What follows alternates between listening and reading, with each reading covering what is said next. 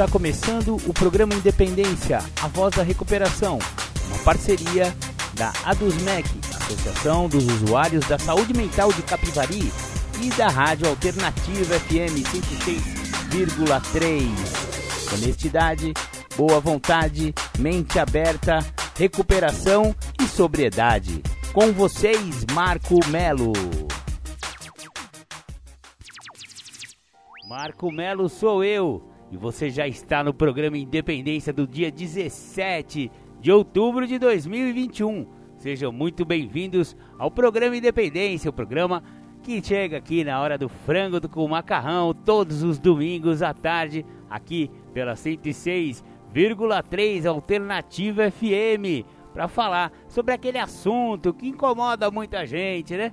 Falamos sobre alcoolismo, adicção, falamos sobre dependências emocionais, falamos sobre codependência, que é uma espécie de dependência por uma pessoa.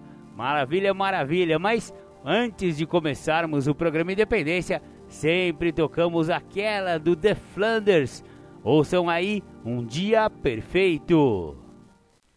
Voltamos com o programa Independência. Maravilha, maravilha, você ouviu aí The Flanders, Um Dia Perfeito. É uma música que fala sobre o alcoólico de luxo, né? Aquele alcoólatra que ninguém diz que é alcoólatra. Primeiro porque ele nega, né? A negação é a parte da doença do alcoolismo ou da adicção de drogas que diz que não existe doença.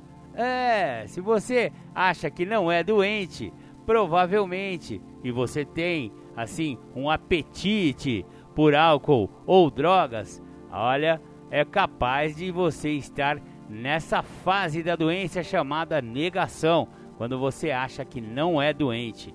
Porém, o alcoolismo acomete 10 até 15% da população em geral, ou seja, se 10 amigos seus não são alcoólatras, com certeza o alcoólatra pode ser você.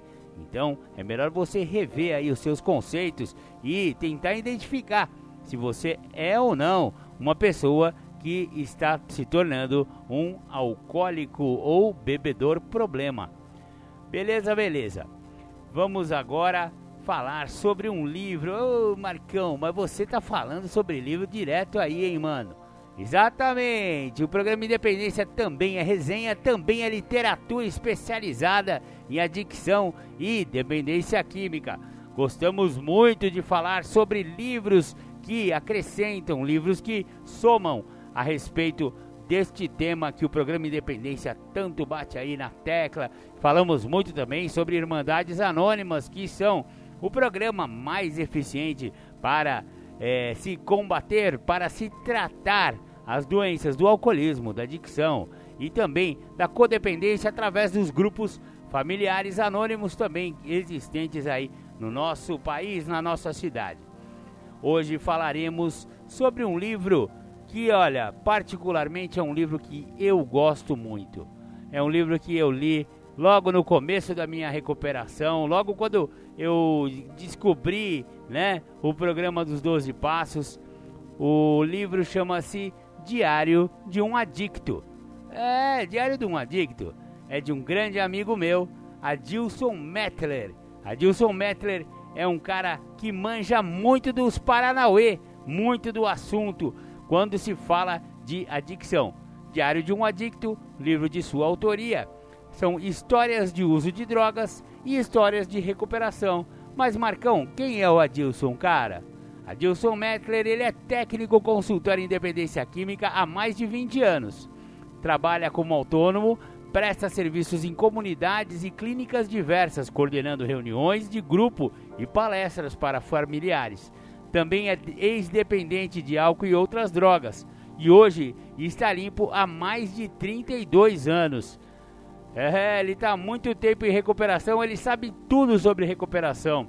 Ex-fumante, há mais de 13 anos, seu desejo era escrever este livro e foi trazer uma mensagem simples e objetiva sobre o comportamento do dependente químico, comportamento que vem observando ao longo de todos esses anos trabalhando com dependentes, né?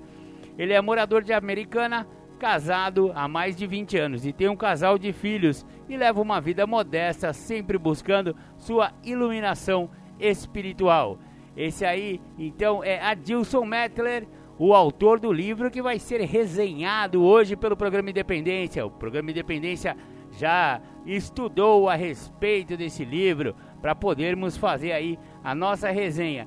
Olha, esse livro é muito legal e por acaso o meu livro está autografado pelo Adilson. Adilson, muito obrigado pela sua, pela sua, pelo seu autógrafo, né? Pelas suas palavras bacanas que você colocou aqui na primeira página do, do meu exemplar. Se você quiser adquirir um exemplar deste livro, não hesite em procurar aí a editora Nova Consciência de Capivari, na rua é, na rua não, na avenida, né? Avenida Brigadeiro Faria Lima 1080. Lá do lado da editora M, junto com a editora M, tem a editora Nova Consciência. E esse livro está disponível lá.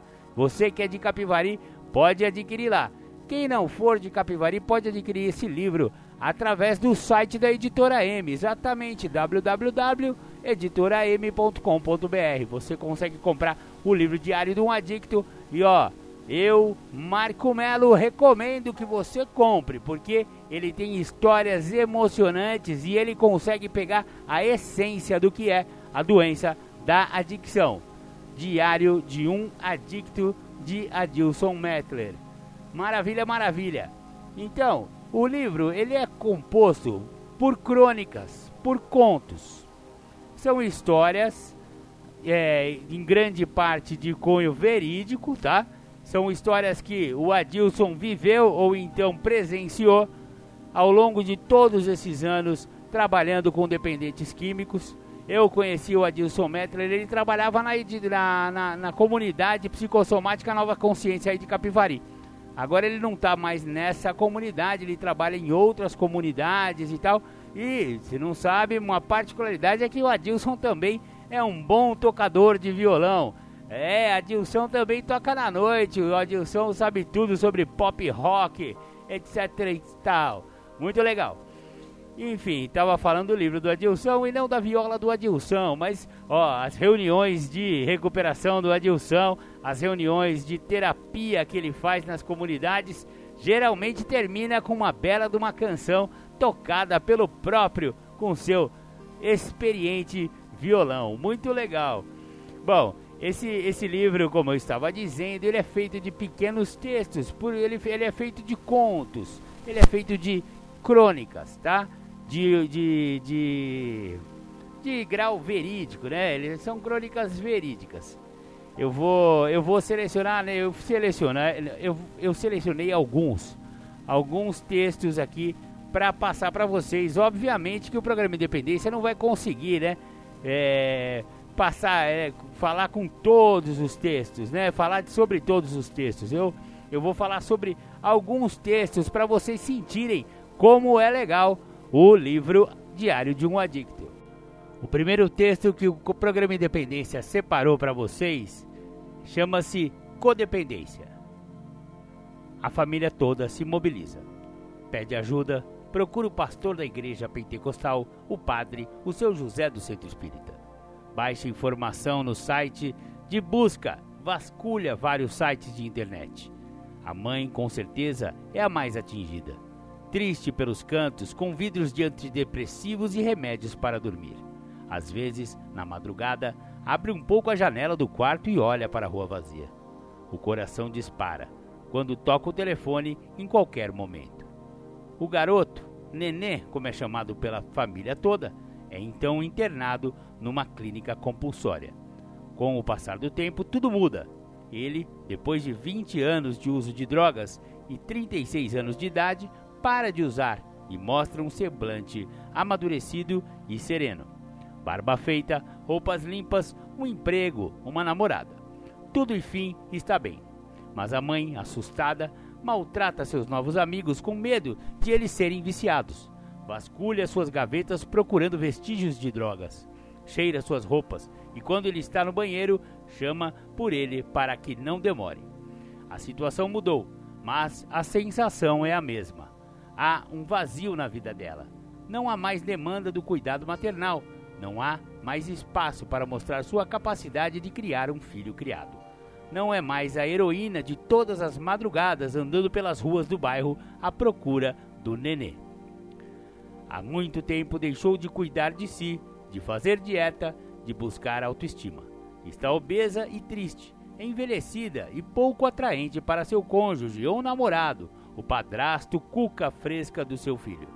Nas conversas cotidianas, todo mundo tenta explicar para ela que o menino mudou, que já passou a fase do terror. Agora ela precisa viver, voltar a passear, viajar, curtir a vida que lhe resta. Mas seu olhar mórbido ainda mira através da vidraça, na madrugada.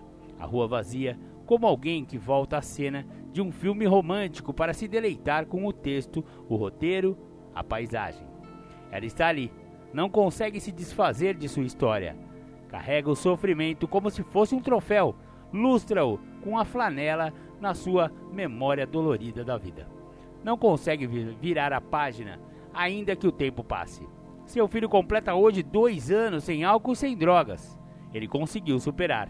Ela é como o acidentado que sente doer e coçar o membro do corpo amputado. Ela se tornou dependente de aflição que passou, dependente do medo, dos cuidados, das tensões. Não sabe mais viver com a ausência disso. Tornou-se dependente de ter um dependente. Muito legal! Esse então foi o texto Codependência do livro Diário de um Adicto de Adilson Mettler.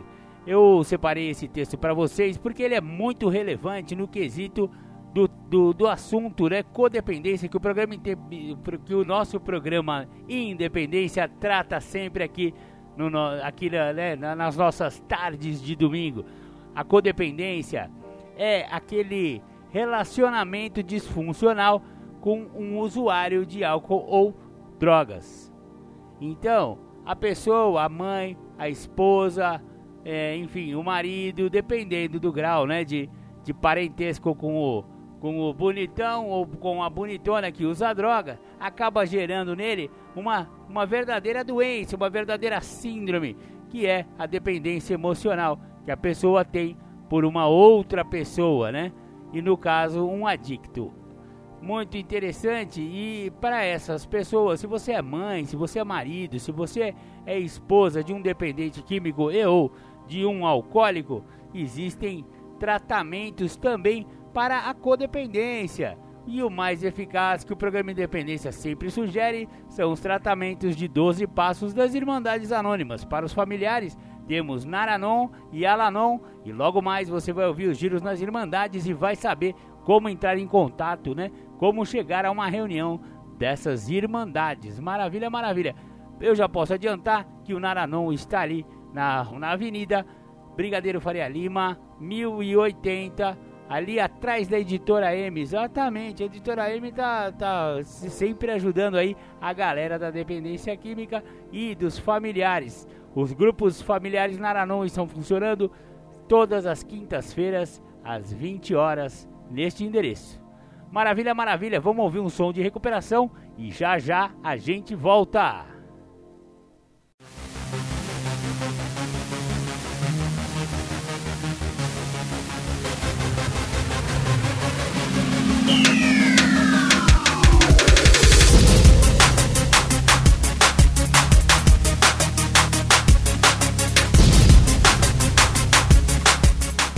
Você está ouvindo o programa Independência, a voz da recuperação. Para participar ou tirar suas dúvidas, ligue 3492 3717 ou então pelo WhatsApp 99650 1063.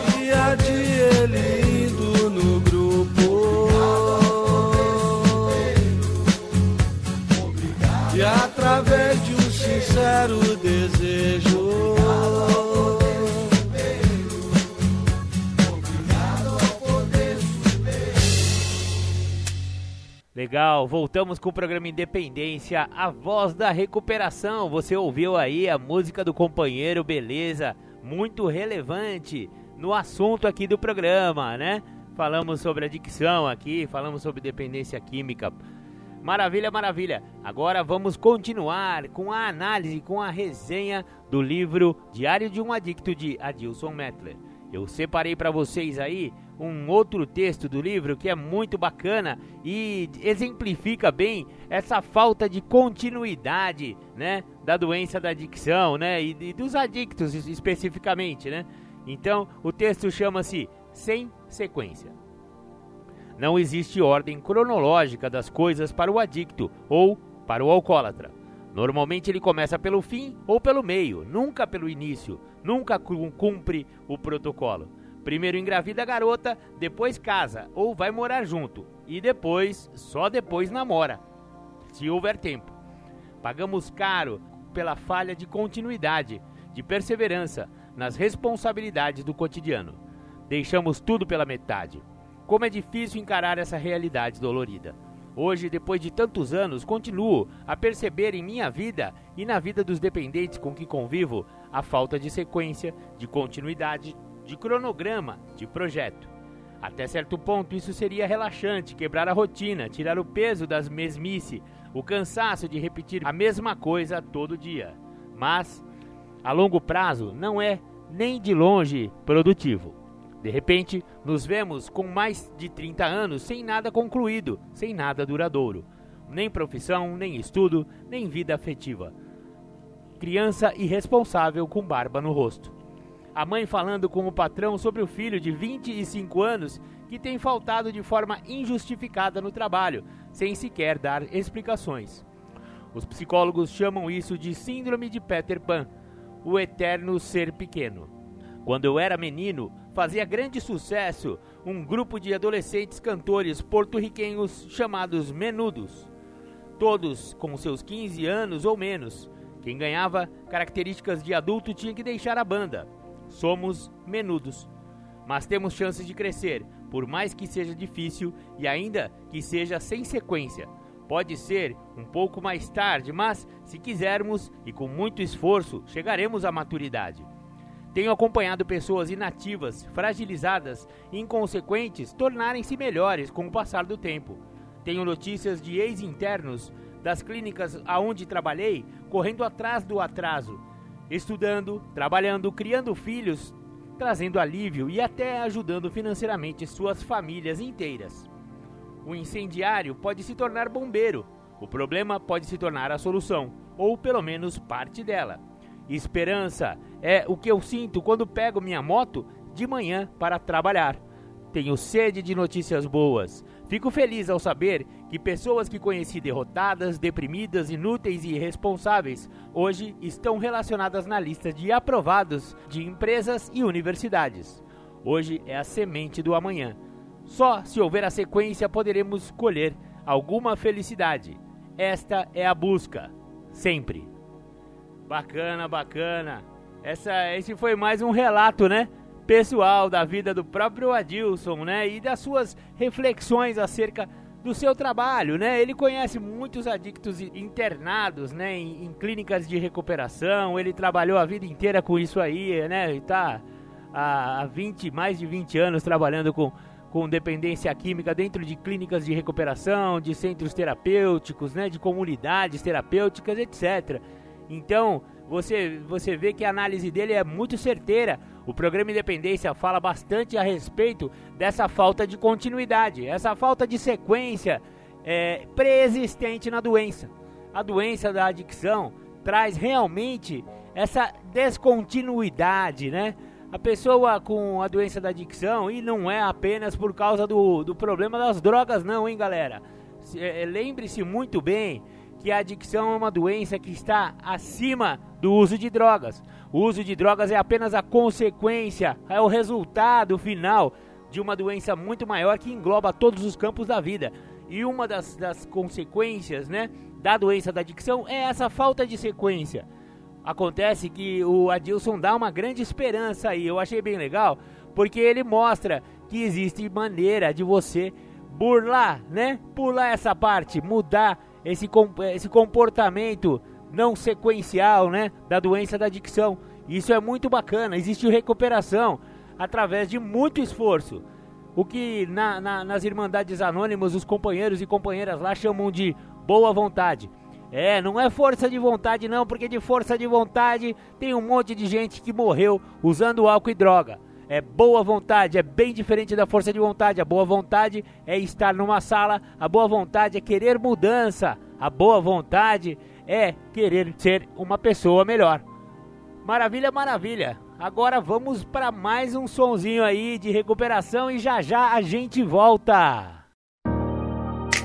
O anonimato é o alicerce espiritual de todas as nossas tradições.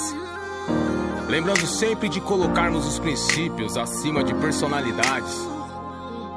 O nosso maior objetivo é sempre levar a mensagem às pessoas que ainda sofrem. Eu agradeço a sua vida, JKS, porque graças a você a mensagem chegou em mais um lar destruído em mais uma vida dominada pelo uso abusivo e compulsivo das drogas e do álcool. Só por hoje, eu aprendi a lutar contra essa doença, ainda que seja um dia de cada vez. Só por hoje eu tenho a certeza que Jesus Cristo é a pessoa mais importante da minha vida. Glória a Deus. Só por hoje eu posso me apoiar em vocês, meus companheiros, até que eu possa caminhar sozinho mas não foi nada fácil.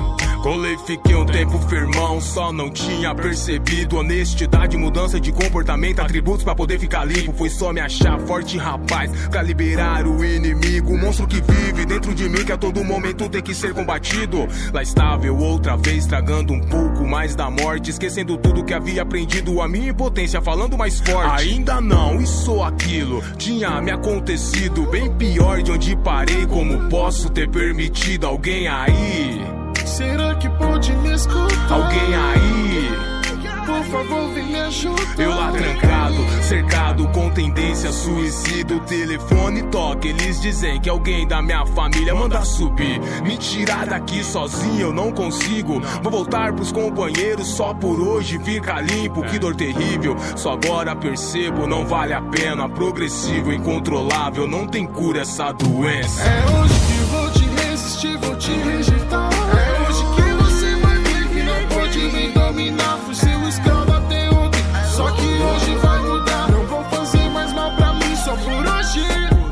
É hoje que vou te resistir, vou te rejeitar. É hoje que você vai ver que não pode me dominar. Fui seu escravo até ontem, só que hoje vai mudar. Não vou fazer mais mal pra mim, só por hoje.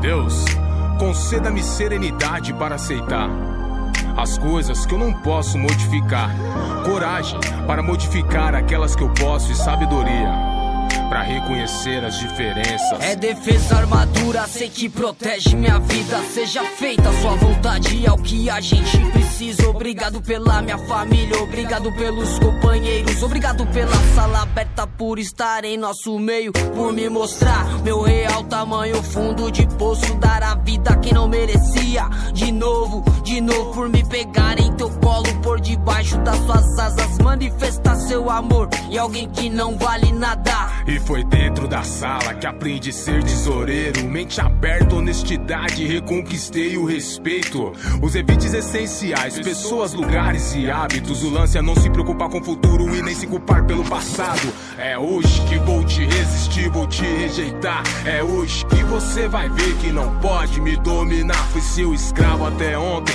só por hoje vai mudar. Não vou fazer mais mal pra mim, só por hoje, só por hoje. É hoje que vou te resistir, vou te rejeitar. É hoje que você vai ver que não pode me dominar. Fui seu escravo até ontem, só que hoje vai mudar. Não vou fazer mais mal pra mim, só por hoje. Me ajuda, oh Deus, a andar nos teus caminhos. Me ajuda,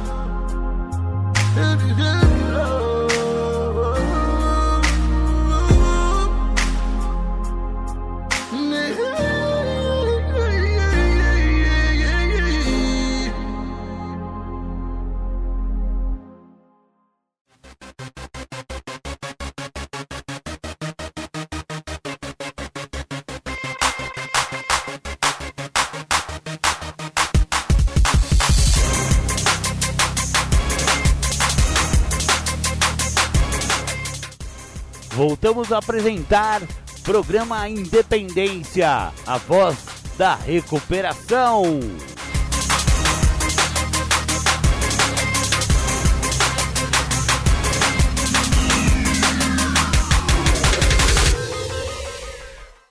Maravilha, voltamos aqui com o programa Independência. Você ouviu aí o rap da recuperação. Esse rap é da galera lá do NA. Não sei exatamente quem são os autores e nem quem são os executores dessa música, mas ela tem tudo a ver com a vibração do programa Independência na vibração da recuperação. Maravilha, maravilha. Agora continuamos com a resenha do livro Diário de um Adicto de Adilson Mettler. Eu, eu separei para vocês agora mais dois textos e aí também chega, senão você não vai querer comprar o livro do Adilson. Vamos ajudar o Adilson também, né? Então, separei dois textos muito legais para vocês. Um chama Brilho nos Olhos. Era japonês, tinha seus 40 anos de idade. Uma calma e um jeito de falar devagar, compassadamente, peculiar à sua nacionalidade ou descendência. Conversamos sobre a vida louca do abuso de álcool. Estava internado por ter se deprimido com problemas em seu pequeno comércio, grandes prejuízos, rivalidades familiares. Nunca conheci nenhum de seus irmãos. Seus pais já eram falecidos. O que me chamou a atenção foi sua força interior, que, independente de força externa, se tornara seu pilar de sustentação. Não chorava nunca, mas seus olhos brilhavam quando ouvia uma declaração honesta de alguém que percebia sua luta, seu esforço. A bebida é extremamente egoísta. Primeiro tira tudo o que a pessoa tem, depois que fica só, ela e a pessoa, então sim, esta pode morrer. Então, quando morre, já está separado de tudo, família, amigos, bens materiais. Mas com o Márcio não foi assim. Entendeu tudo, percebeu que eu tinha real interesse em lhe passar informações que poderiam ajudá-lo a não beber nunca mais, um dia de cada vez. Um velho lema dos alcoólicos anônimos: evite o primeiro gole. Evite a primeira agonia, angústia, solidão, gatilhos armados dentro da mente que levam à volta ao uso. Sensação de que nada vale a pena. Conversamos muito, tornou-se meu amigo. Sempre ligava para mim, me encontrava onde quer que eu estivesse trabalhando. Chegou a vir me visitar em Campinas uma vez. Poucas palavras. Brilho nos olhos meus também. Muito bacana, eu achei legal demais esse texto, porque ele aborda uma das, um dos aspectos da adicção, que é a adicção por álcool, né? O alcoolismo é adicção por álcool. A pessoa às vezes não, não usou outras drogas, mas usou a pesadíssima droga chamada álcool, o tóxico livre, né? O, a, a droga que está soltinha aí na nossa sociedade, todo mundo passa a mãozinha na cabeça e vamos comemorar, vamos fazer churrasco, vamos, é, vamos abrir mais cerveja. Só que para quem tem problema com álcool, essa é a pior droga que tem. Então, eu achei muito legal esse, esse texto do Adilson, que ele aborda a, a, recuperação do alcoolismo, né? Você vê que esse rapaz aí, o Márcio, né? Um, um, oriental, porque a gente também atribui aos orientais grande força de vontade, né? Grandes capacidades de autocontrole, e você vê que mesmo os orientais também estão sujeitos a desenvolverem a doença da adicção e do alcoolismo. E mas também eles têm a mesma chance que todos nós de se recuperar, de conseguir um dia de cada vez não beber nunca mais, evitando o tal do primeiro gole. Lema maior de Alcoólicos Anônimos. Adorei o texto, obrigado, viu, Adilson? E agora, para encerrar essa resenha do livro Diário de um Adicto de Adilson Mettler, eu vou disponibilizar para vocês o texto Mulher Sincera ela havia se viciado em crack. Sumiu de casa e começou a se prostituir. Tinha uma filha de 13 anos que perguntava muito dela. Era viúva. A dor maior que sentiu foi quando, uma noite de terça-feira, na avenida onde fazia ponta para programas, parou um carro com insulfilme que lentamente abriu o vidro traseiro. Era sua menina, que queria que ela buscasse uma internação. O ano era 1996 o choque do contato com sua antiga realidade, a dificuldade de encarar sua própria filha, ajudaram-na muito a entender a gravidade de sua condição. Negamos o óbvio, fugimos do que amamos, vendemos barato o que é mais importante para nós. Estes eram assuntos de nossas reuniões na comunidade onde a conheci. Sempre sincera, com seus 36 anos. Chorava muito, descontrole emocional, muito comum nos primeiros meses de abstinência do uso. Eu sempre imaginava que companheira, que parceira ainda poderia ser do próximo homem com quem se relacionasse. Uma mulher sincera, estressada, mas sincera. Terminou o tratamento no final do ano.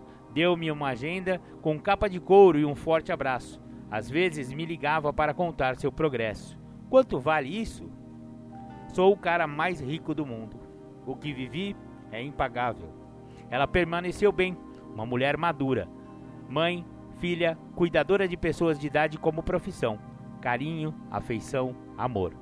Bom saber que fiz parte disso. Valeu. Muito legal. Adilson, emocionante o seu texto, né? Emocionante a história de vida dessa moça. Você vê que as mulheres também passam por grandes desafios é, com essa droga crack, né? Que invadiu aí o mundo inteiro, mas o nosso Brasil, que é o nosso lugar mais próximo aí, que a gente conhece, até a nossa Capivari, né? Conhecemos bastante bem, né? Aquela, embaixo daquela, daquela ponte lá, o que que acontece ali de crack. Se a gente não vê, né? Mas a gente mais ou menos sabe o que acontece. E não é fácil, não. O crack realmente é uma, uma droga muito foda, muito difícil, muito pesada, mas ela tem condições de ser recuperada um dia de cada vez. Procure Narcóticos Anônimos. Aqui em Capivari temos dois grupos de Narcóticos Anônimos que podem te ajudar. Logo mais no Giro das Irmandades você vai ficar sabendo de todas as reuniões de recuperação aqui de Capivari Town. Muito bacana, muito bacana. Agora vamos para nosso nossos apoios culturais e já já a gente volta.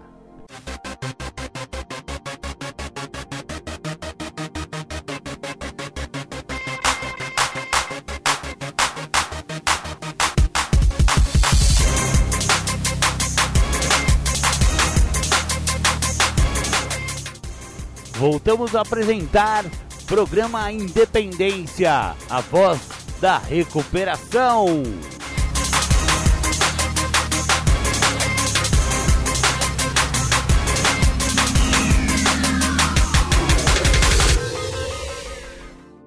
Maravilha, maravilha. Voltamos após nossos apoios culturais. Muito legal. Vamos agora para nosso amigo, nosso querido Bruno Góes.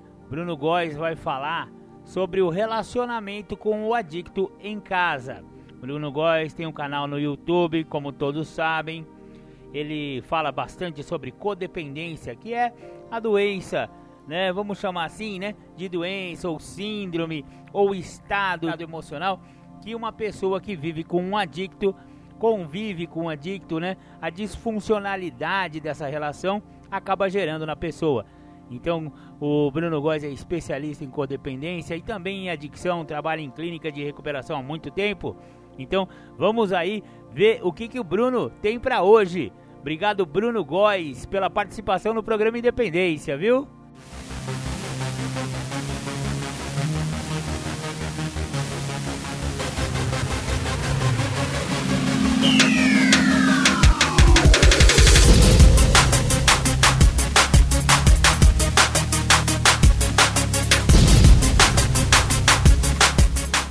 Você está ouvindo o programa Independência, a voz da recuperação.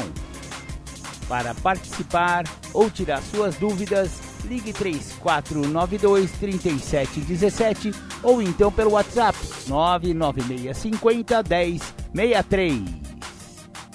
Sejam todos muito bem-vindos, muito bem-vindas.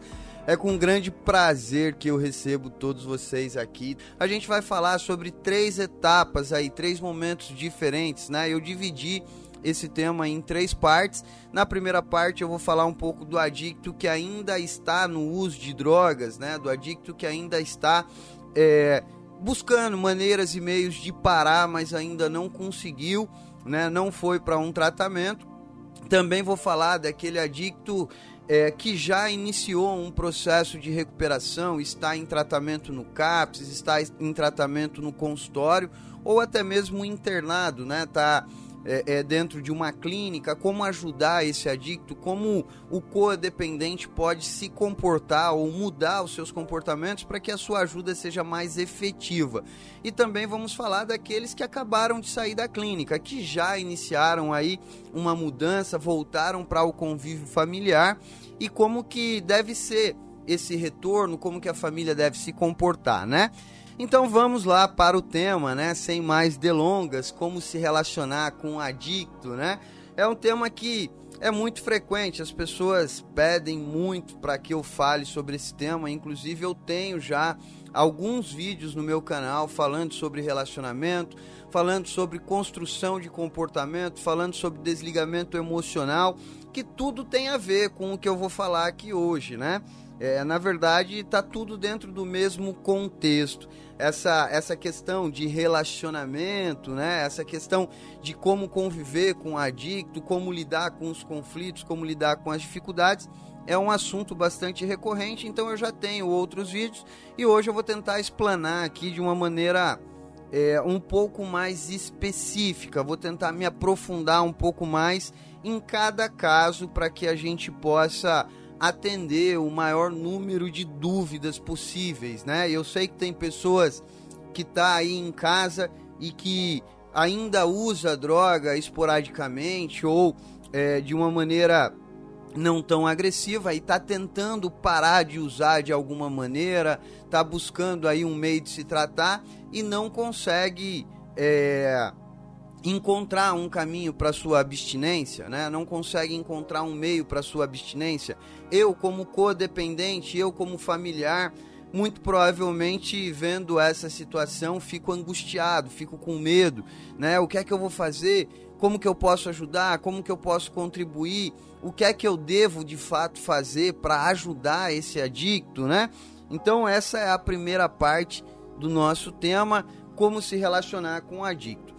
E de fato assim, o, o tema relacionamento é algo bastante complexo, né? Nós, seres humanos, somos pessoas extremamente complexas. Acredito eu que somos a espécie mais complexa que existe, né? Afinal de contas, as outras espécies que existem, quer seja animal, quer seja vegetal, todas elas vivem é, escravos do seu instinto, né? Todas as outras espécies elas, vivam, elas vivem fundamentadas, direcionadas pelo seu instinto. Ou seja, é, um gato ele nunca vai deixar de ser gato, um cachorro nunca vai deixar de ser cachorro, um peixe nunca vai deixar de ser peixe. Já nós, seres humanos, é, nós somos a única espécie que temos a liberdade de escolher né? A gente muda constantemente, a gente muda a nossa maneira de viver, a gente muda a nossa maneira de se comportar, a gente muda os nossos hábitos, a gente muda os nossos padrões.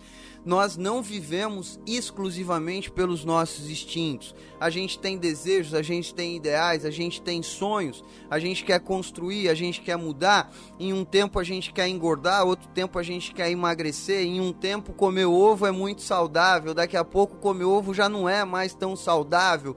Ou seja, nós somos uma espécie um tanto quanto complexa e na minha compreensão eu diria que talvez a espécie mais complexa de todas. Então, é, quando a gente fala de relacionamento, o primeiro ponto de todos que a gente tem que entender, independente de qual seja esse tipo de relacionamento, né?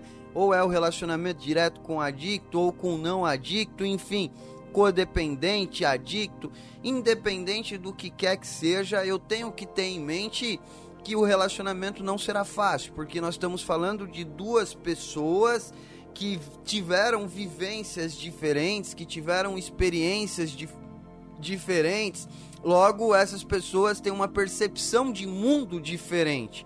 Por mais que a convivência tenha sido na mesma casa, no mesmo ambiente, com a mesma estrutura familiar, com as mesmas condições financeiras, ainda assim, é, a, a visão que cada um desenvolve de mundo é diferente um do outro. Então, é, não dá para esperar que o relacionamento ele seja 100% saudável e 100% amigável. Haverá momentos dentro do relacionamento que haverá conflitos.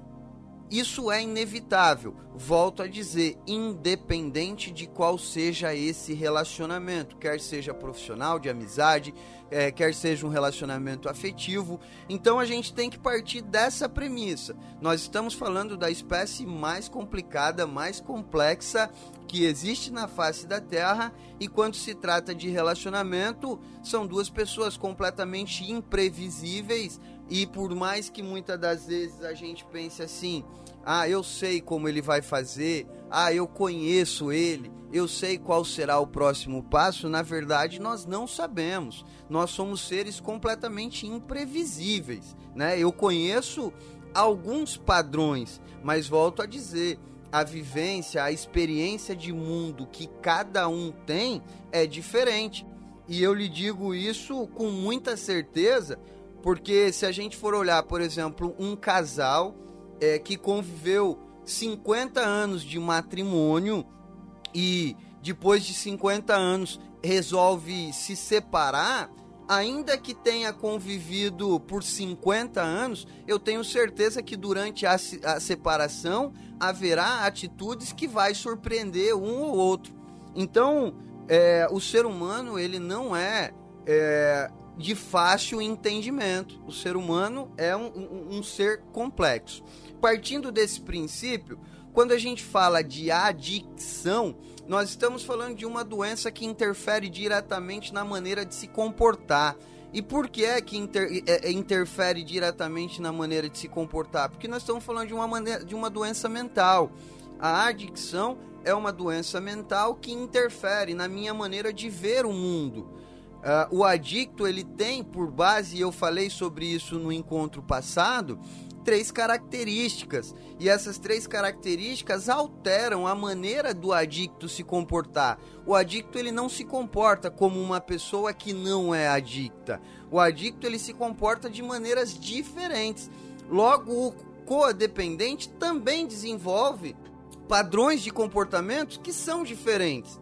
Inclusive, vale lembrar que ambos, ambos, tanto o codependente quanto o adicto, depois de alguns anos, né, quando chega ali no fundo do poço, ambos estão em total isolamento.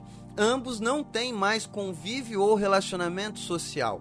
Então, vamos imaginar aqui é, uma estrutura familiar onde tem um adicto que chegou ao fundo do poço, está querendo parar de usar drogas, já não aguenta mais. A família também já está é, bastante desgastada. Esse adicto já trouxe um tanto de problemas para essa família, mas ele não consegue interromper o uso. Ele não consegue interromper a, a, a compulsão que ele desenvolveu pela substância, independente de qual seja essa substância. Nós poderíamos estar falando de álcool e também poderíamos estar falando de drogas ilícitas.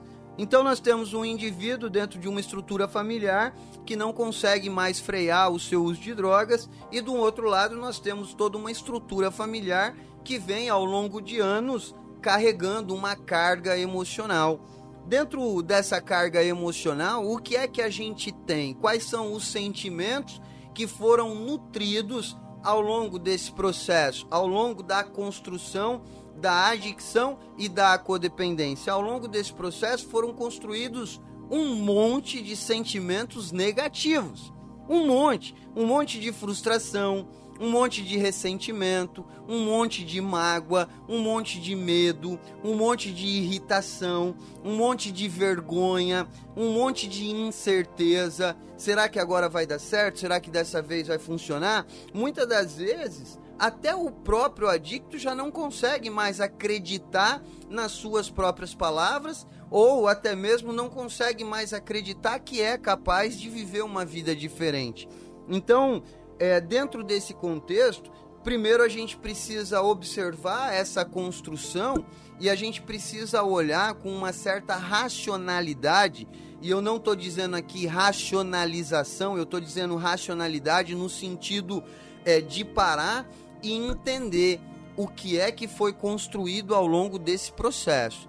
Compreender que essa construção não foi nada saudável. Isso precisa estar tá muito claro, isso precisa estar tá muito nítido. Qual é o sentimento que eu tenho por esse adicto, quer seja ele meu filho, meu marido, meu irmão ou quem quer que seja? Qual é o sentimento que eu nutri por ele ao longo de todo esse processo? Os sentimentos foram os mais negativos possíveis. Por mais que eu seja mãe, por mais que eu seja esposa, por mais que no fundo, no fundo eu o ame como mãe, como esposa, como irmão, ainda assim, nesses últimos tempos, o que foi nutrido foram sentimentos negativos.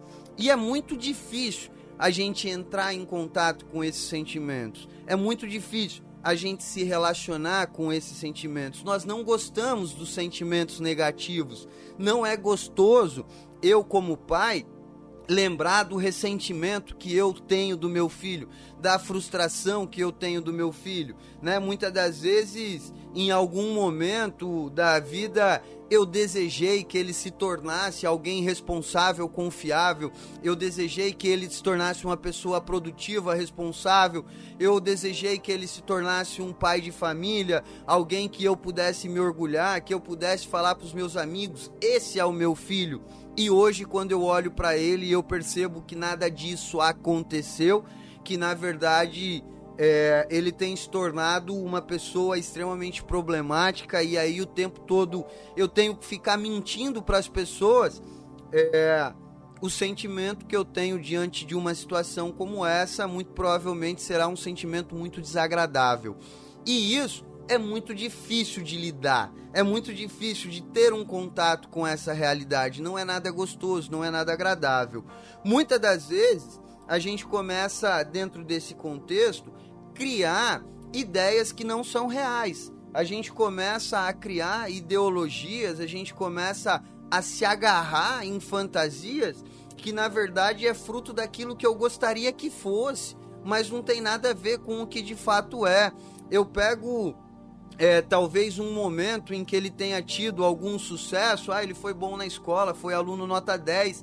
Lá na quinta série, como eu, por exemplo, até a quinta série eu fui nota 10. Da sexta à oitava foi ladeira abaixo e na oitava eu parei de estudar e fiquei alguns anos parado, alguns anos sem estudar. Então, eu pego esse momento de sucesso, eu me agarro a esse momento de sucesso e eu fico tentando reviver eu fico criando na minha cabeça aquela imagem daquela pessoa que um dia é, de fato funcionou, de, de fato teve algum sucesso, e eu não consigo perceber o que é que está acontecendo agora. Eu fico criando justificativas e racionalizações e eu perco a, a, noção da realidade, do hoje, do que, tem, do que eu tenho vivido, do desconforto, do desamor, do desrespeito, das agressividades. E é porque é, é, isso é tão doloroso, é tão desastroso, e muitas das vezes eu acabo me acostumando com esse descontrole. Por, pelo fato de nós, seres humanos, sermos é, seres totalmente adaptáveis, né? Uh, nós somos a espécie mais adaptável que existe. A gente vive no frio, a gente vive no calor, a gente vive com fome, a gente vive sem fome. Enfim, pelo fato da gente ser totalmente adaptável, a gente se adapta também ao descontrole. E o descontrole se torna uma maneira de viver. Eu começo a me acostumar com aquele desconforto, eu começo a me acostumar com as noites de sono que eu perco, eu começo a me acostumar é, com a minha frustração, como se aquilo fosse uma vida normal, como se aquilo fizesse parte do processo da vida de qualquer pessoa. Aquilo que deveria ser motivo de espanto, motivo de indignação, deixa de ser motivo de indignação. Eu começo a aceitar, eu começo a tolerar, eu começo a corromper com os meus princípios e com os meus valores. Então perceba qual é a relação que está sendo construída dentro desse processo? Uma relação extremamente desastrosa.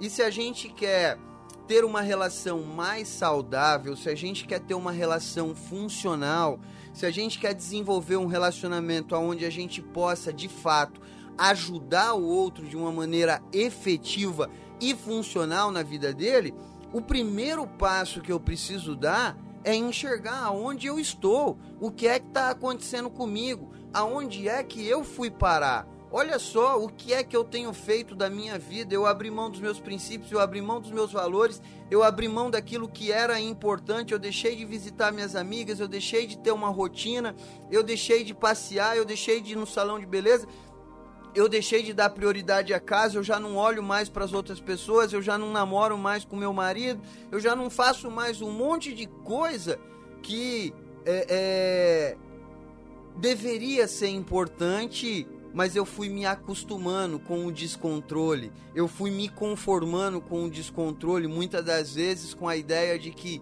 não, porque eu sou mãe e eu preciso suportar, ou porque eu assumi um compromisso de um matrimônio, então eu preciso tolerar, sem me dar conta que cada vez menos existe limites nessa relação. Essa relação deixou de existir limites e hoje eu já não sei mais nem quem sou eu já não existe mais um lugar para mim dentro dessa relação. Eu me tornei algo é, que já não faz mais parte. Por que, que eu digo que já não faz mais parte? Porque a minha opinião já não vale, as minhas ideias já não vale, os meus interesses já não vale, a, as minhas vontades já não vale. A única coisa que vale, a única coisa que interessa é o interesse, a vontade, o desejo do adicto as minhas vontades elas deixam de prevalecer. Então, é, nós estamos falando de um relacionamento que foi construído em cima de muita dor, de muito sofrimento, de muita angústia.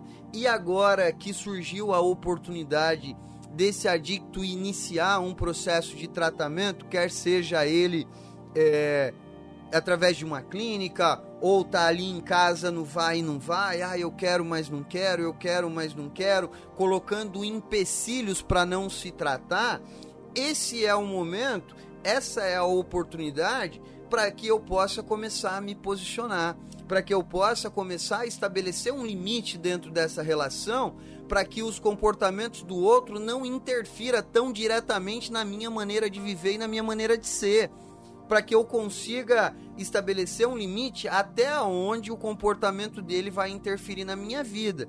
E para que eu possa fazer isso, eu primeiro preciso entender aonde é que eu estou.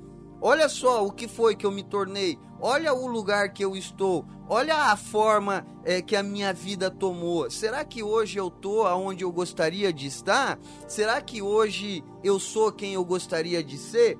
E muito certamente vocês respondendo a essas perguntas, vocês vão perceber que não.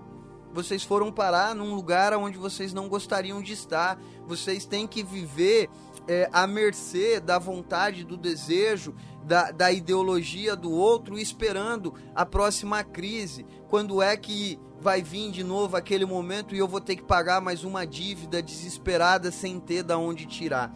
Então eu preciso começar dentro desse momento, dentro dessa oportunidade, dentro desse relacionamento, quer seja de mãe para filho, de filho para mãe, de esposo para esposa, de esposa para esposo, independente de qual seja o grau dessa relação, se eu não entender aonde é que eu vim parar, quem foi que eu me tornei e aonde é que eu quero chegar, eu vou continuar vivendo dentro de uma fantasia dentro de uma loucura.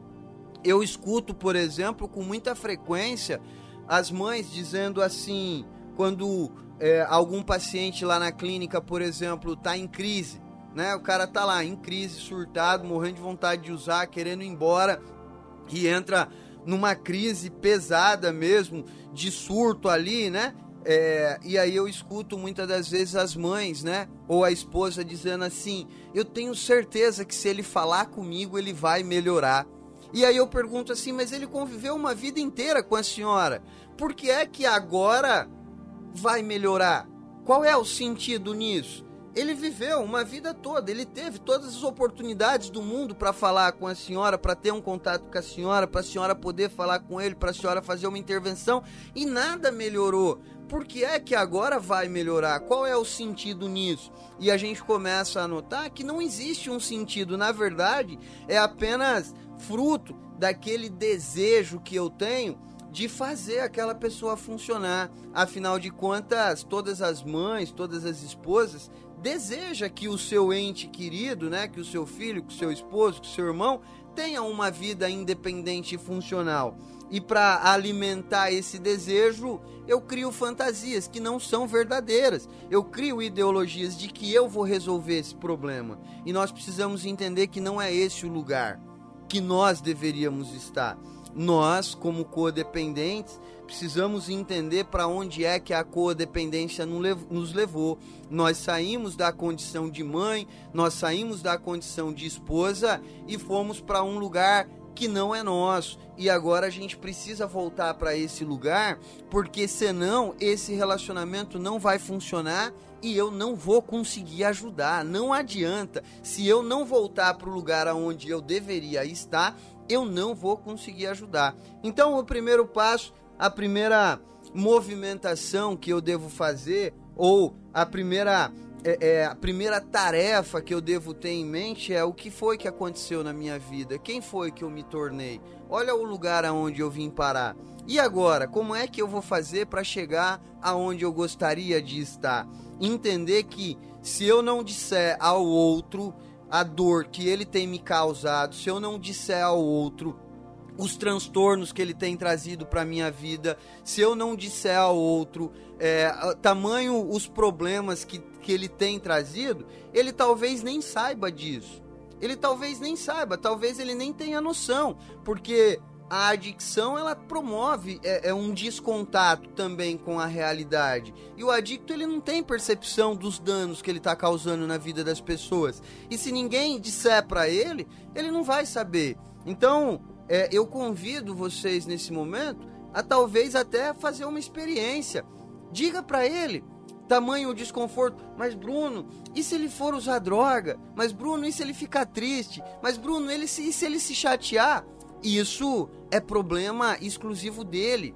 Você precisa devolver a ele aquilo que é dele para que você possa voltar para o seu lugar. Você precisa, dentro de uma oportunidade de um diálogo, começar a estabelecer a honestidade. Eu não posso mais aceitar a desonestidade na minha vida, porque isso faz parte de um princípio e todas as vezes que o outro me machuca e eu não consigo dizer a ele que ele está me machucando, eu estou sendo desonesto comigo mesmo, não é com ele. Eu estou sendo desonesto comigo mesmo. Então, compreenda que haverá um momento em que você vai precisar dizer: Ei, você está me machucando você está me fazendo mal, as suas atitudes estão me trazendo desconforto, eu já não consigo dormir, eu já não consigo ter paz, eu não consigo nem sequer ter uma relação saudável com você, eu não consigo ter um dia de tranquilidade, de sossego. Então, se você não começar a dizer isso a ele, se você não começar a trazer à tona para ele, mostrar para ele tamanho o estrago que ele tem feito na tua vida, muito provavelmente ele não vai perceber e você também não vai conseguir voltar para o teu lugar. Então você precisa nesse momento ter um contato muito próximo com a tua realidade, o que foi que a sua vida se tornou, o que foi que aconteceu, elaborar muito bem todos esses problemas, todos esses desconfortos e estabelecer alguns princípios para essa, para essa relação. Eu não abro mão da minha honestidade, eu não abro mão da minha transparência, eu não abro mão da minha verdade. Doa a quem doer. Infelizmente, eu não posso permitir que a minha vida continue dessa maneira, porque dessa maneira eu estou indo cada vez mais para o fundo do poço, não consigo nem me ajudar, muito menos ajudar o outro.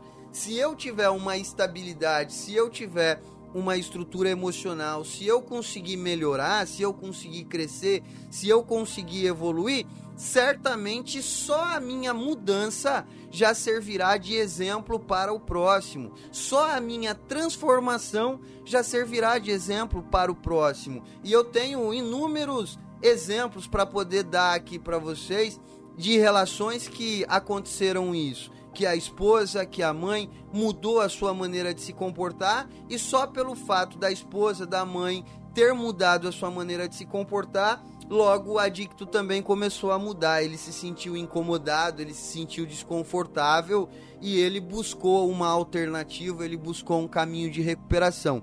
Então eu preciso entender aonde é que eu estou, qual é o meu lugar, qual é a minha condição, o que foi que a minha vida se tornou enxergar tudo isso com muita clareza, sem medo desse sentimento. Vai doer, não vai ser gostoso, não vai ser agradável, mas eu não posso mais aceitar a tamanho o descontrole que a minha vida se tornou.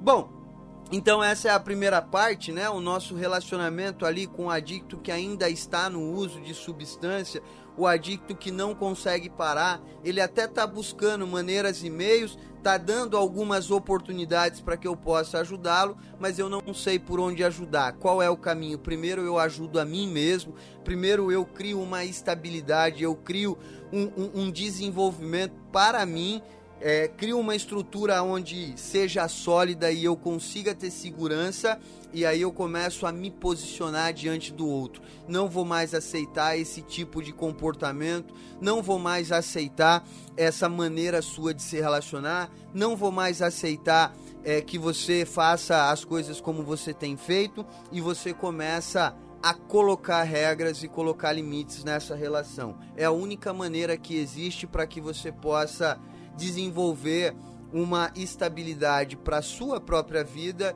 e certamente você vai ajudar as outras pessoas.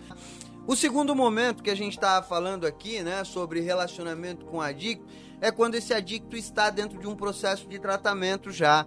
Ele parou de usar, ele já iniciou um processo de recuperação. Esse momento que o adicto para de usar, inicia um processo de recuperação, quer seja internado ou quer seja através de um CAPS, de consultório, de psicólogo, de psiquiatra ou de qualquer outro formato, é um momento muito decisivo e existe algumas crenças que a gente precisa ter um pouco mais de clareza com relação a elas, porque senão a gente começa a se sabotar. Senão a gente começa a entrar numa linha é, que não vai funcionar, que não vai dar certo. E a primeira crença que eu queria falar com vocês aqui nesse momento, que eu escuto muita gente falando, eu escuto muitos profissionais até falando. As pessoas insistem em dizer que o processo de recaída, ou melhor, que a recaída faz parte do processo de recuperação. E isso não é uma verdade. Não faz sentido. Não tem lógica. Isso é uma crença extremamente disfuncional. Inclusive, eu já ouvi muitos psicólogos dizendo: ah, não, porque a recaída faz parte do processo de recuperação. Eu já escutei médicos psiquiatras dizendo isso. A recaída faz parte do processo de recuperação. E isso não é uma verdade. Precisamos entender que a recaída ela não é obrigatória. Inclusive, posso falar de mim nesse momento porque eu não experimentei o processo de recaída. Eu iniciei a minha recuperação aos 17 anos de idade e estou em recuperação até os dias de hoje. Eu não vivenciei uma recaída, eu não sei o que é uma recaída. Então, quando a gente fala que a recaída é um processo, faz parte do processo de recuperação, é como se o adicto ele tivesse a obrigação de recair, porque senão ele não fez o processo de recuperação. E aí eu fico me perguntando, em qual momento então eu devo recair? Porque se a recaída faz parte do processo, eu preciso recair também. E logo a gente começa a aprender, começa a compreender que na verdade essa é uma ideia que não tem fundamento.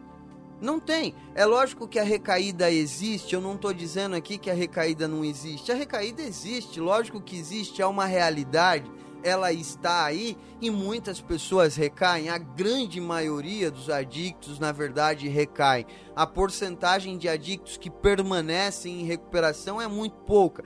Agora, é, precisamos compreender que a recaída ela faz parte da doença ela faz parte do adoecimento do indivíduo e não do processo de recuperação. O processo de recuperação ele consiste em uma mudança, em uma evolução, em um crescimento e não em um processo de recaída. Então são processos compre completamente opostos e essa crença muitas das vezes tende a nos sabotar. Eu já escutei, como eu falei para vocês, profissionais dizendo isso psicólogo, psiquiatra, médico, é, terapeuta. Não, é, a recaída faz parte do processo e isso não é uma verdade. Então, essa é a primeira crença disfuncional que eu queria eliminar nesse momento, porque é muito comum no início de um tratamento a gente escutar esse tipo de absurdo, esse tipo de coisa que não faz o mínimo sentido, que não tem lógica, que não tem coerência. Então, não acredite que a recaída faz parte do processo. Inclusive, é, vale lembrar que é, a recaída ela existe, ela é uma realidade, mas eu não sou obrigado a viver a recaída eu não sou obrigado a experimentar a recaída. A partir do momento que eu inicio um processo de recuperação, a primeira coisa que eu tenho é a escolha.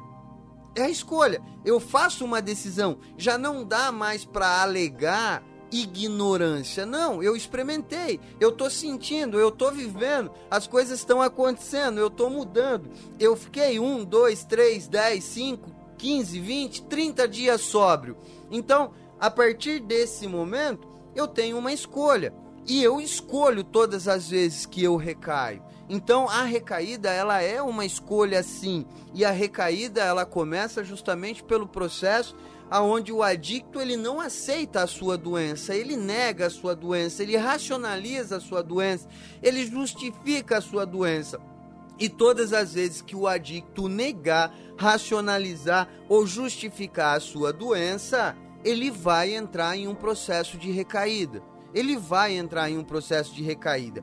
E aí é onde entra o codependente. Porque o codependente, quando ele está em recuperação, o codependente, quando ele está em um processo de construção, o codependente, quando ele está em um processo de mudança, e ele por si só vive um processo de recuperação para ele, ele, ele admite a sua codependência, ele busca ajuda, ele frequenta grupos, ele pede ajuda para outros codependentes, ele conversa, ele olha para os seus comportamentos, ele enxerga as suas dificuldades.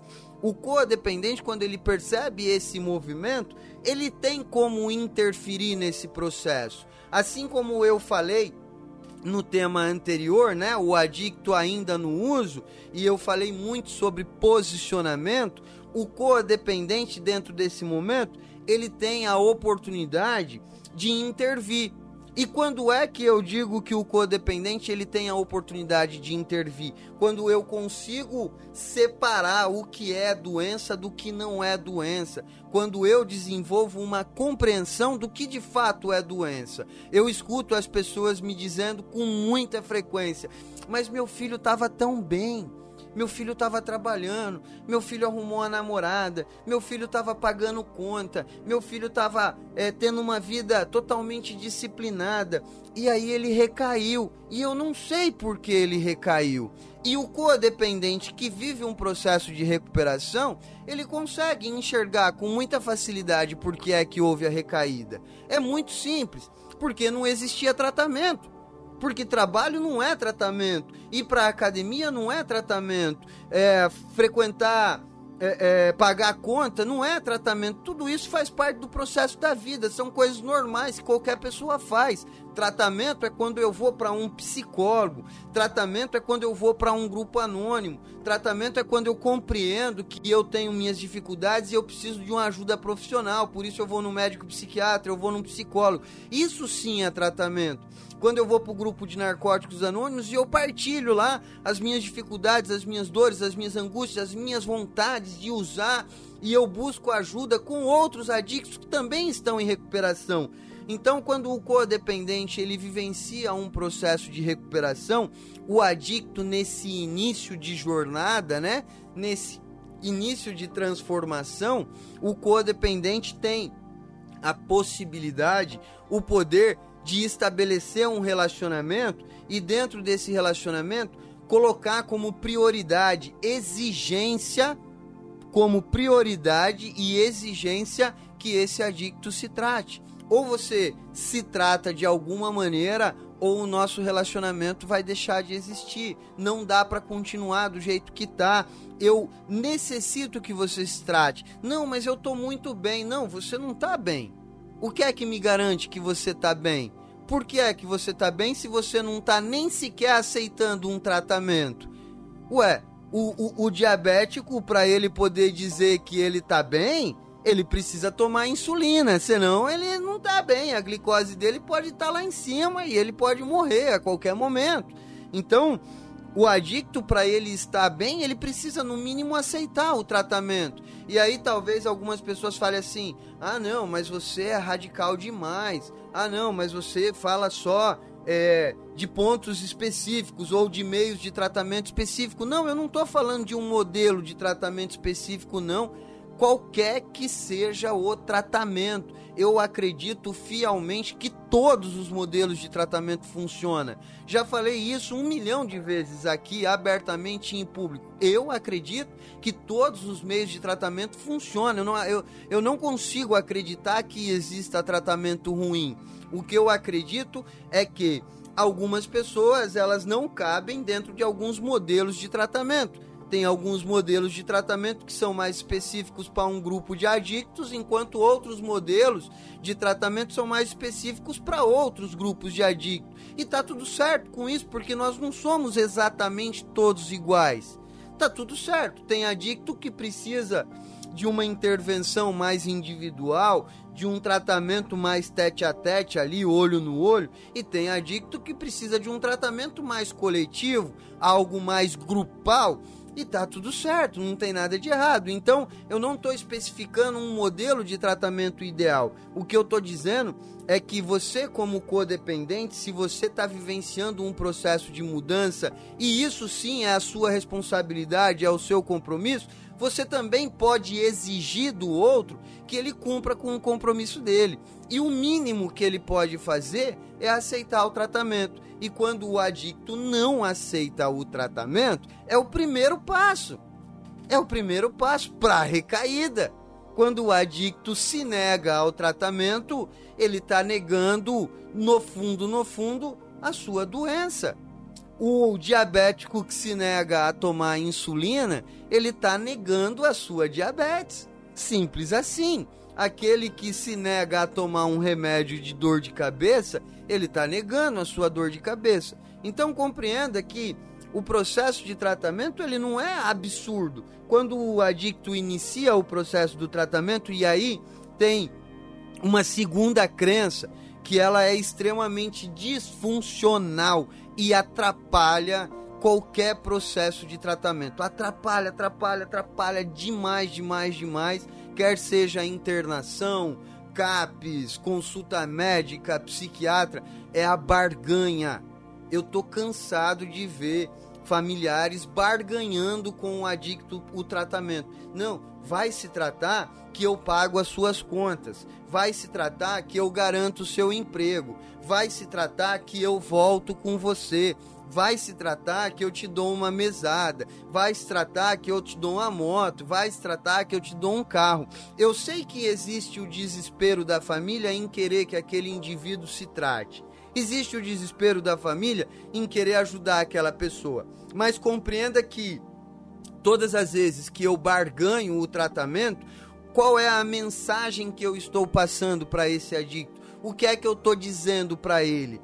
Que o tratamento vale o preço daquilo que eu estou trocando.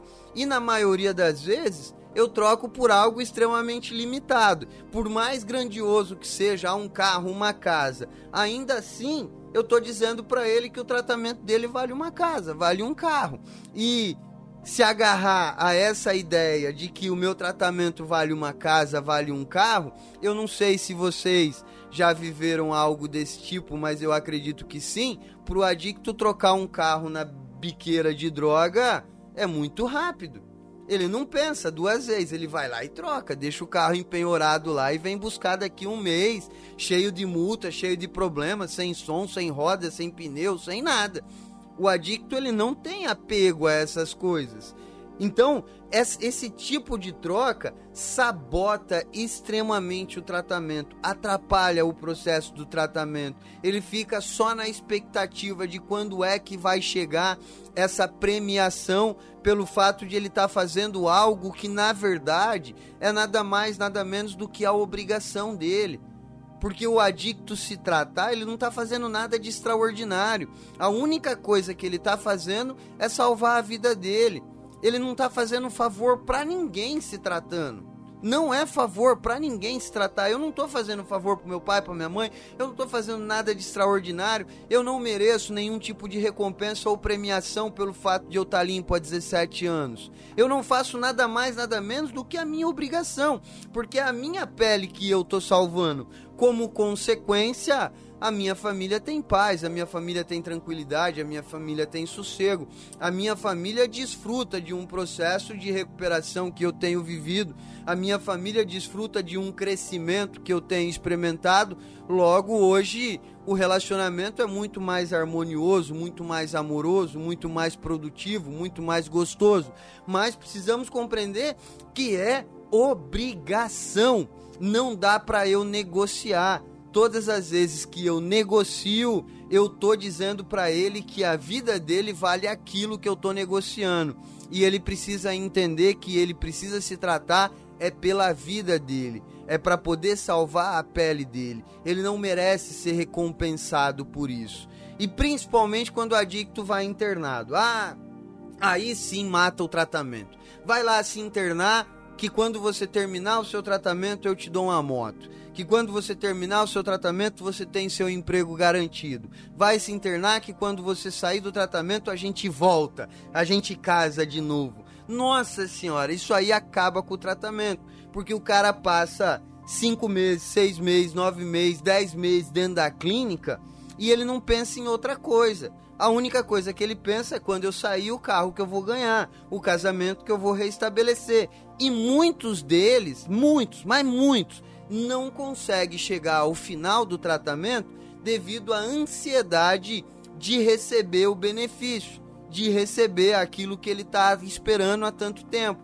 e aí a ansiedade começa a comer ele por dentro e ele não aguenta o processo do tratamento, ele abandona o tratamento no meio do caminho. Então, negociar, barganhar, acaba com o tratamento. Acaba. Terceira é, ideia, né? Terceira é, é, dica com relação a essa questão do, do tratamento, né? Como se relacionar com o adicto, é cuidado com as promessas. Não prometa aquilo que você não vai cumprir. Não prometa. Ah, se você não for se tratar, nunca mais eu deixo você entrar em casa. E no dia seguinte o cara tá lá dentro de casa de novo. Se você não for se tratar, eu não vou te dar dinheiro nunca mais. E no dia seguinte eu dou dinheiro para ele supostamente cortar o cabelo. No dia seguinte eu dou dinheiro para ele sair com a namorada dele. Ah, se você não for se tratar, eu vou te expulsar de casa. E esse dia nunca chega.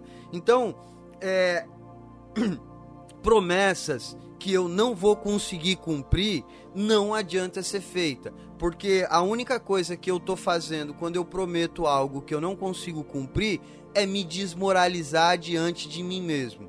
É criar é, uma imagem de mim que não é real. E todas as vezes que o adicto me escutar falando alguma coisa nesse sentido, ah, nunca mais eu faço, ele não vai acreditar. Ele não vai acreditar. Eu perco completamente a credibilidade daquela pessoa. Eu perco completamente a credibilidade de mim mesmo. Eu deixo de acreditar naquilo que eu falo porque eu nunca cumpro, eu nunca consigo cumprir. Então, muita atenção nas promessas que você tem feito para o seu adicto naquele momento de estresse, naquele momento de raiva, naquele momento de angústia. Muito cuidado. Se você está prometendo coisas das quais você não vai conseguir cumprir, na verdade você está arrumando problema para você, tá? Bom, fechamos então o segundo tema. Já faz quase uma hora que nós estamos ao vivo. Ainda tem mais um tema para ser falado aqui. O maior problema de todos, e, e, eu acho um barato isso, na verdade, né? Eu fico rindo sozinho todas as vezes que eu falo sobre isso, porque eu trabalho com clínica, todo mundo sabe, né? E quando as famílias chegam para internação e a gente fala o tempo de tratamento, né? Lá na clínica onde eu trabalho, a proposta de tratamento é de seis meses. Quando a gente fala sobre o tempo de tratamento, as famílias falam: nossa, mas é tempo demais, meu Deus, mas não tem como ser menos tempo? Por que tudo isso? Mas seis meses é muito tempo, ele vai ficar meio ano internado aqui, nossa, quanto tempo! E aí eu sempre falo a mesma orientação. Olha só, você tem seis meses de paz, tranquilidade e sossego para você se tratar, para você se cuidar, para você se orientar e para você organizar a sua vida. Aproveita esses seis meses e vai correr atrás das suas coisas. Aproveita esses seis meses e vai organizar a sua vida. Vai pro grupo, vai sair com as amigas, vai jantar, vai namorar com seu marido, vai passear no shopping, vai viajar aproveita esses seis meses e se organiza. E todas as vezes que chega no final do tratamento, que aí eu ligo para falar assim, ó, ele tá de alta, a gente precisa combinar um dia para você vir buscar, a resposta sempre é: "Nossa, mas já passou tão rápido, não deu tempo de eu fazer nada". E é muito interessante isso, porque eu percebo que os codependentes eles passam esses seis meses, sete meses, oito meses pensando como é que o adicto está vivendo lá dentro da clínica e ele não se dá conta que o tempo passou e que ele não fez nada. E aí quando chega o momento do adicto voltar para casa, ele se desespera, fala: "Nossa, mas meu Deus, e agora? Como é que vai ser?" Como é que eu vou receber ele aqui dentro de casa? Eu não me preparei, eu não fiz nada. E agora? O que é que eu faço? E 99% dos casos chega para mim extremamente desesperado. Bruno, meu Deus do céu. Isso quando não no primeiro mês de tratamento já tá me perguntando: "Nossa, mas e quando ele sair, como será que vai ser? O que é que eu devo fazer quando ele sair? Como eu devo me comportar?" E aí eu digo: "Calma, aproveita, vai viver tua vida. Ainda tem seis meses de tratamento. Quando chegar no final a gente fala sobre isso." A grande questão é que se eu não começar a viver a minha vida, se eu não começar a resolver os meus problemas, se eu não começar a entender e separar o que é meu do que não é meu, independente desse adicto estar em tratamento ou não, eu vou continuar querendo viver a vida dele, eu vou querer continuar resolvendo os problemas dele, eu vou continuar vivendo exatamente os mesmos padrões que eu sempre vivi a vida toda, e isso certamente vai trazer conflito, isso certamente vai trazer problema, porque não é agradável para o adicto viver o tempo todo com alguém ali vigiando, tentando resolver os problemas, se intrometendo, se metendo e tentando de alguma maneira dizer o que esse adicto deve ou não deve fazer, como também não é saudável para o codependente ficar criando um monte de expectativas baseado nas suas vontades, porque as expectativas que o codependente cria não é pensando no adicto, é pensando no seu, pensando no seu ego, na sua vontade, no seu desejo. O que é que eu gostaria que meu filho fosse? Como que eu gostaria que meu marido se comportasse? Como eu gostaria que ele chegasse em casa? E todas as vezes que eu crio essas expectativas baseadas no meu ego e eu sou confrontado com a realidade de que isso não está acontecendo, por um instinto muito natural, eu me desespero e eu começo a ultrapassar o limite do bom senso e eu começo a interferir na vida do adicto. Eu começo a resolver problemas que eu já não deveria resolver. Eu vejo constantemente adictos já numa idade adulta que não consegue pagar uma conta. E na maioria dos casos não é nem porque o cara não quer pagar uma conta, é porque nunca deixaram ele pagar uma conta. O cara não sabe quanto custa a cueca que ele veste. O cara não sabe quanto custa o sabonete que ele toma banho. O cara não sabe o valor de nada, de nada, de nada. E não é nem porque ele não quer. É porque sempre tem alguém preenchendo esse espaço, sempre tem alguém é, fazendo essa tarefa que deveria ser dele. Existe uma linha que eu sei que é muito tênue e eu tenho noção disso. É muito difícil estabelecer o limite até onde é ajudar e até onde é facilitar. Essa linha ela é extremamente tênue, é uma linha extremamente fina ali que na maioria das vezes a gente se perde, porque eu sei que o propósito de todo mundo é ajudar. Eu não tenho dúvida disso. O meu questionamento não é esse. O meu questionamento é que todas as vezes eu acabo rompendo com esse limite e ao invés de ajudar, eu começo a facilitar. Inclusive, eu escuto até com uma certa frequência familiares dizendo assim: ai, mas eu não quero que ele passe por tudo que eu passei.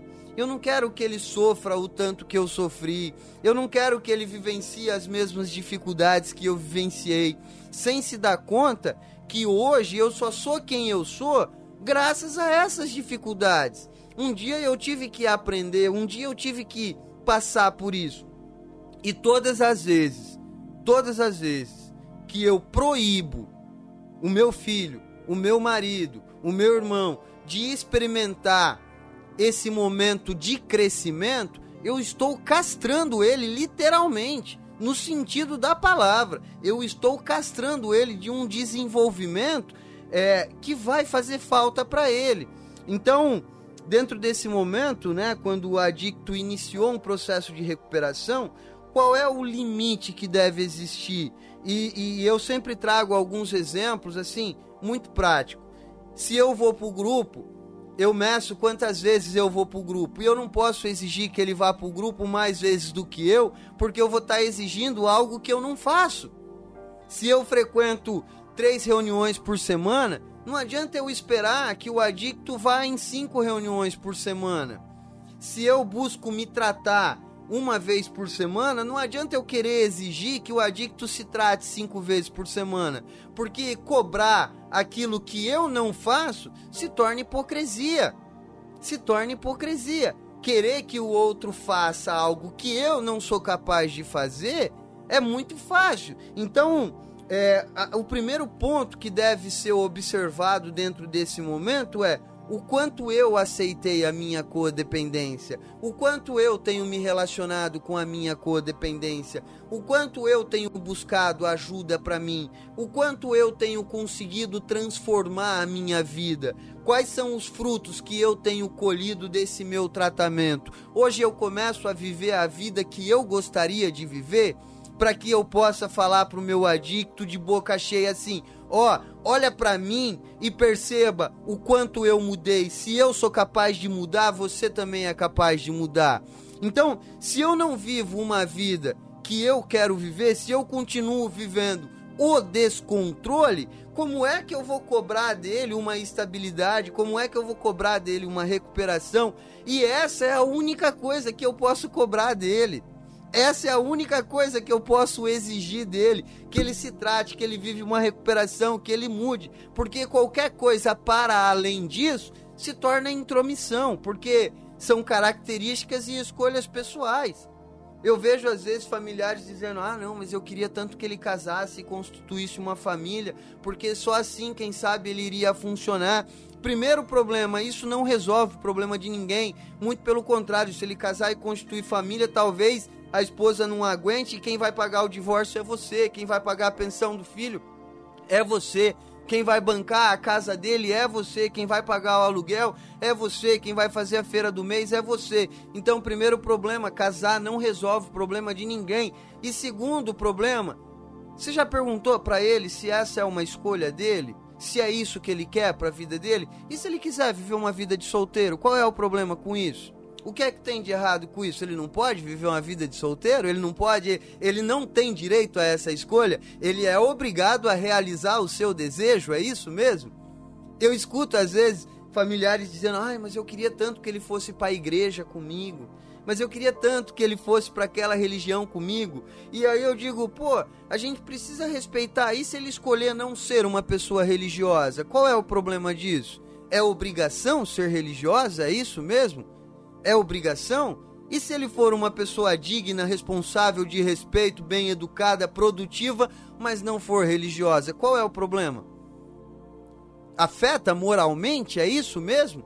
Então, a gente precisa compreender de fato que a única coisa que a gente pode cobrar e exigir do adicto é que ele tenha um processo de recuperação, é que ele tenha. Eu falei de religião, caiu umas 10 pessoas foi embora da live. Parece brincadeira, mas é sério. Eu sabia que eu não devia falar. Umas 10 pessoas foi embora. Mas enfim. É, é, muito interessante porque a única coisa que eu posso cobrar, que eu devo cobrar, é um processo de tratamento, é um processo de recuperação. E aí, se eu não consigo viver isso na minha vida, como é que eu vou cobrar? E aí, nesse momento, talvez a pergunta que mais incomode, que mais atormente, né? A cabeça de vocês é até onde é ajudar e até onde é facilitar. E eu te respondo com muita clareza essa pergunta. Olha só, para que a gente possa saber a diferença entre ajudar e facilitar, a gente precisa entender a diferença entre vontade e necessidade. Isso precisa estar tá muito bem claro. Aquilo que é necessidade eu posso fazer para que eu possa ajudá-lo. Aquilo que é vontade, eu não tenho a necessidade de fazer porque é simplesmente vontade. Só vontade, nada mais, nada menos do que vontade. Por exemplo, é, para aqueles que acabaram de sair de um processo de tratamento e aí o cara chega em casa e ele fala assim: Eu preciso de um celular iPhone X Mega 8 Super Blaster que custa 10 mil reais. Aí eu te pergunto, um iPhone X Mega Blaster Super 8, 12 e assim vai, é uma vontade ou é uma necessidade? Muito claramente a gente consegue enxergar que é uma vontade, porque a necessidade talvez seja de um telefone para comunicação. Isso sim é necessidade, um telefone para comunicação. Agora, o telefone, a marca do telefone, é apenas a minha vontade. Agora, quando a, a, o desejo, a vontade é grande, o impacto é grande, é fácil de perceber. Agora, aonde a gente não percebe muitas das vezes é quando a gente vai comprar um Presto Barba, por exemplo, um aparelho de barbear A necessidade é um aparelho de barbear ou a necessidade é o aparelho de barbear Mac 3 que custa 35 reais só porque tem cinco lâminas? A necessidade é um aparelho de barbear ou é o aparelho de barbear Mac 3 que custa 35 reais que tem cinco lâminas? Eu acredito que a necessidade é apenas um aparelho de barbear. O Mac 3 que tem cinco lâminas custa, é apenas a minha vontade. Quem sabe um dia eu possa trabalhar e conseguir comprar. Mas enquanto for sustento de alguém que não é meu, alguém está provendo o meu sustento, eu tenho necessidade e não vontade. E aí entra num problema que eu escuto com muita frequência. As pessoas me dizem assim: Mas Bruno, o meu filhinho, ele vai ficar com a, cara toda pipocada porque eu vou comprar um barbeador baratinho para ele. E, e, aí aquele barbeador baratinho é muito fraquinho, é muito ruim, não presta. Eu quero meu filhinho com a carinha com bundinha de neném, com a carinha bem lisinha. E aí eu digo para você assim, olha só, presta atenção, presta bem atenção agora. Ele vai entender a importância e a necessidade de um barbeador que custa 35 reais quando ele estiver trabalhando e ele tiver que tirar do bolso dele. Porque enquanto estiver tirando do seu bolso, não espere que ele dê algum valor ao seu dinheiro. Porque ele não vai dar, porque está vindo muito fácil. Ele não teve que trabalhar, ele não teve que suar, ele não teve que se esforçar para conquistar isso. Veio com muita facilidade. E é nesses detalhes que ele vai te ganhando, que ele vai te conquistando, até chegar na chave do teu carro para ele ir pro grupo. Ah, não, eu preciso da chave do teu carro para poder ir para consulta psicológica para fazer o meu tratamento, aproveitando, me dá 100 reais aí para eu poder colocar gasolina e fazer um lanche a hora que eu sair do atendimento lá com o psicólogo. E sem se dar conta, você já se perdeu lá atrás, no aparelho de barbear, naquela camiseta de marca, naquele sabonete mais caro que você comprou, e sem se dar conta ele foi te comendo pelas beiradas, devagarinho, devagarinho, devagarinho. E quando você foi se dar conta, o, o celular iPhone X tá parcelado no teu cartão e ele não vai pagar. E quem vai pagar é você. É você. E a hora que você menos esperar, ele já trocou de telefone, você nem percebeu e a dívida continua no teu cartão. E você não tá nem percebendo e as coisas estão acontecendo. Então, o problema é quando ele é grande, é fácil de perceber. Agora, nos pequenos detalhes, estabelecer um limite entre necessidade e vontade, fica muito fácil para a gente poder começar a funcionar de uma maneira eficiente dentro de casa. E por que é que eu deixei para falar sobre isso pós-tratamento? Pós-tratamento. Porque quando o cara volta de um tratamento, no mínimo é esperado que esse, essa pessoa que saiu do tratamento, ele tenha concluído o tratamento e hoje ele esteja um pouco mais aberto a experimentar um processo de crescimento. Agora, se você não provoca ele esse crescimento, como é que ele vai crescer? Como é que você espera que ele cresça? Qual é o motivo que ele tem para crescer? Se quando ele chega em casa tem as roupas de marca esperando ele, o tênis de marca esperando ele, o celular novo zero quilômetro esperando ele, a chave do carro, o tanque cheio e 100 reais para ele fazer um lanche. Como é que ele vai crescer? Quando é que você espera que ele dê algum valor às suas coisas se ele não teve que fazer esforço nenhum? Se ele não teve que fazer esforço nenhum.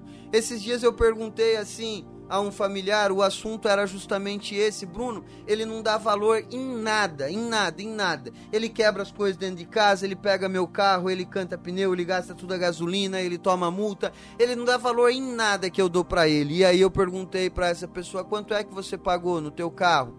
Ela falou: eu não paguei, tá financiado. Falei: pois é, quanto vale o teu carro? Ela falou: mais ou menos 50 mil. Eu falei: quanto você trabalha? Quantos dias do mês? você tem que trabalhar para pagar esse financiamento. Ela pôs a mão na cabeça e falou assim: Nossa, Bruno, é muito difícil. Financiamento é caro. E aí tem que pagar seguro. E aí tem que fazer manutenção. E aí eu tenho que pagar um monte de coisa. E é muito difícil ter que pagar tudo isso. E aí eu digo assim: e qual é o esforço que o teu filho tem que fazer para conquistar esse mesmo carro que você se mata para pagar? Ele chega em casa, a chave está lá em cima da mesa esperando. Ele não fez esforço nenhum. Ele não precisou suar, ele não precisou abrir mão de uma agulha. Ele não precisou abrir mão de um hambúrguer. Não, ele simplesmente chegou e já estava lá. Então, compreenda que quando o adicto vem de um tratamento, esse é o melhor momento de todos para eu estabelecer um limite entre vontade e necessidade. Essa é a melhor oportunidade que eu tenho de estabelecer um limite entre necessidade e vontade. Olha só, meu querido, me desculpa, eu te amo muito, eu te admiro demais, estou muito feliz que você está em recuperação, mas isso é somente a tua vontade, não é uma necessidade. Se fosse uma necessidade, eu poderia até fazer para te ajudar, mas como não é uma necessidade, é uma vontade, sinto muito, não vai dar, não vai rolar. Se você tivesse me falando que você precisa de uma camiseta, eu até poderia ir com você e comprar uma camiseta para você, mas você quer uma camiseta da Ralph Lauren que custa 120 reais, 150 reais, isso não é vontade, isso não é necessidade, isso é uma vontade. Então não faz sentido. Não faz sentido. Então, perceba que quando a gente fala de relacionamento com adicto pós-tratamento, se eu não estabelecer esse limite, e aí volto no começo da fala, né? É, se eu não aproveitar o tempo que o adicto está internado para eu estabelecer esse limite, para eu mudar a minha vida, para eu mudar a minha trajetória, para eu entender os meus valores, os meus princípios, o que é moral, do que é não, não é moral. Inclusive falando sobre moral, gente, pelo amor de Deus, quando eu falar sobre religião ou qualquer outra coisa, a mim, o meu objetivo aqui não é dar lição de moral em ninguém, muito pelo contrário. Quem sou eu para falar de moralidade? Não, não é isso. Não é isso. Admiro demais todas as religiões, acho muito bacana, acho muito legal. O que a gente precisa entender é que religião é para os religiosos. A espiritualidade ajuda, ajuda no sentido do ego não tem nada a ver com religiosidade. Religiosidade e espiritualidade são duas coisas distintas, são duas coisas diferentes. E isso precisa estar muito bem claro. Então, eu não estou aqui falando de moralidade, não é esse o objetivo. Mas quando o adicto volta para casa dentro desse processo e eu estou me tratando, eu aproveitei a oportunidade para me tratar, para me cuidar, para mudar, para entender os meus valores, os meus princípios, aonde eu quero ir, aonde eu quero chegar, aonde eu tô, quais são os meus ideais, para que lado eu vou, quando, como será a minha vida daqui um ano, daqui dois anos, daqui três anos. Eu organizei tudo isso, tá tudo isso muito bem claro. Fica muito mais fácil, fica muito mais fácil para eu chegar para ele e falar bonitão Agora as coisas têm um limite. Inclusive, eu posso aproveitar esse período de tratamento para estabelecer esses limites. Eu posso aproveitar um dia de visita, um dia de ligação, uma oportunidade que eu tenha de me comunicar para começar a estabelecer alguns limites, separando aquilo que é vontade daquilo que é necessidade. Aquilo que é vontade tem marca, tem preço, aquilo que é vontade se materializa. Aquilo que é necessidade não tem marca e não tem preço, tem valor. Aquilo que é necessidade não tem marca e não tem preço, tem valor. Bom, gente, acho que é isso, né? Eu uh, acabei passando do tempo hoje, né? Já faz aí quase uma hora e vinte que eu tô aqui ao vivo, como eu falei para vocês. Eu tô muito empolgado, por mim eu ficaria aqui até meia-noite, mas eu já tô quase sem fôlego e sem voz, né? Eu tô muito feliz, muito feliz que hoje deu certo, que hoje funcionou, que hoje foi tudo bacana. É, pelo que eu vi também, a gente teve aí bastante gente participando. E agora eu vou aqui pro chat, né? Dar uma olhada nas perguntas, ver quais são os comentários. Gente, teve algumas pessoas que chegaram depois do início eu não interrompi para dar boa noite a vocês, porque senão eu perco a linha de raciocínio, tá, gente? Então, quando eu começo a falar aqui, eu não olho mais pro chat, eu só volto a olhar pro chat quando eu interrompo as minhas falas. Então, desde já, boa noite a todos que chegaram aí depois do início. Você é muito bem-vindo, muito bem-vinda. Fico muito feliz que você esteve aqui com a gente hoje, tá? Fico muito grato pela sua participação. Vamos lá, dar uma olhada aqui. Ana Dalva comentou: você idealiza uma pessoa que não existe mais. A dona Ana Dalva comentou isso quando estávamos falando ainda daquele momento do relacionamento com o adicto antes do tratamento, né, em casa. E é exatamente isso, Ana Dalva. A gente fica revivendo um momento que passou. Eu fico agarrado a um momento que foi bom, que foi legal, que foi bacana. E, e, eu não percebo que o tempo passou, que hoje ele já não funciona mais, que hoje já não dá mais certo as coisas, que hoje o tempo mudou e que hoje ele já é um adulto. Logo, é, a, os danos que ele causa, as consequências são maiores também, né? Porque quando é criança, os prejuízos são poucos, mas quando vai ficando adulto, os prejuízos são maiores. Então, é, é, eu não me dou conta dessa transição, dessa mudança e fico agarrado a alguém que já não existe, que já não existe mais. Para quem não pegou, né, esse começo, é só depois voltar e começar a assistir o vídeo de novo, né? Foi logo no primeiro tema, é, onde eu falava sobre o adicto que ainda está em casa, o adicto que ainda é, usando drogas, né? Tá iniciando a ideia de parar de usar, tá começando a pensar na possibilidade de parar de usar, tá abrindo as oportunidades de um possível tratamento. Bom, segunda pergunta aqui ou comentário, Noeli comentou: aceitar a minha impotência e que eu não tenho controle sobre o adicto é muito difícil. De fato, dona Noeli, de fato é algo muito difícil, mas é algo que eu insisto muito sobre essa questão. Inclusive, lá na clínica onde eu trabalho, é algo que eu falo muito para as famílias. Eu sempre pergunto para as famílias assim: e se quando ele terminar o tratamento ele voltar a usar droga, o que é que você vai fazer? Quais serão as suas atitudes? Quais serão as suas escolhas? Se quando terminar o tratamento ele passar pelo portão, ele virar para você, ó, nada disso valeu e eu vou voltar para a vida que eu estava vivendo. Se você não tiver passado por uma transformação para falar assim, talvez para você não tenha valido, mas para mim valeu porque eu transformei, eu mudei. Você tem até o direito de escolher voltar para aquela vida, mas eu também tenho o direito de escolher que se você quer estar tá naquela vida, você não participa da minha. Se você não tiver vivenciado essa transformação, logo nesse momento você volta para a condição de refém e você se perde. Então, é, olhar para a impotência é algo extremamente difícil, doloroso, mas nós também precisamos nos apoiar nessa impotência e compreender que nós podemos crescer. Já que eu sou impotente diante do outro, né? Eu não posso mudar o outro, eu simplesmente posso mudar a mim e talvez através da minha mudança eu me torne espelho para aquele que quer mudar, eu me torne referência para aquele que quer mudar, então eu vou mudar a mim. Então eu vou buscar a minha melhor, o meu crescimento, o meu desenvolvimento.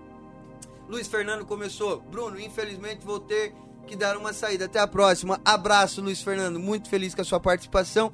Muito grato que você teve aqui. Cara, você sabe muito bem, mesmo não te conhecendo, o carinho, o respeito, a admiração que eu tenho por você. Muito feliz que você teve aqui. Tamo junto e qualquer dúvida, estou à tua disposição. Rosenilde, muito complexo o processo de recuperação, a manutenção, o que dá certo para uns e não dá certo para outros. Olha só, Rosenilde, é, é muito interessante isso porque as pessoas tendem a, a buscar um padrão. Ah, porque aquela clínica deu certo para a filha da minha amiga, então aquela clínica é boa e eu vou levar o meu filho para lá. Não, as pessoas elas são diferentes, não existe padrão. Nem sempre aquilo que dá certo para mim pode dar certo para outra pessoa. O que nós precisamos compreender é que existe um processo e sim, esse processo ele é padronizado, ele é um esqueleto, né? E esse esse processo ele se torna adaptável a qualquer realidade e a qualquer tipo de pessoa. Então, existe um norte, existe um caminho, existe um horizonte e eu vou me adaptando ao longo do processo. É óbvio que todo mundo é muito diferente e aí as coisas se tornam muito mais complexas. Se a gente vivesse só pelo instinto, seria muito mais fácil.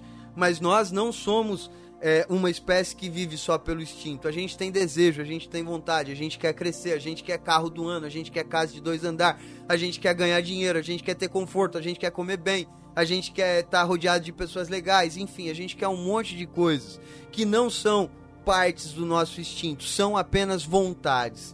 E isso faz de nós pessoas complexas. Por um lado, somos privilegiados porque temos a liberdade temos a liberdade, mas por um outro lado, isso nos torna pessoas extremamente complexas e imprevisíveis, né?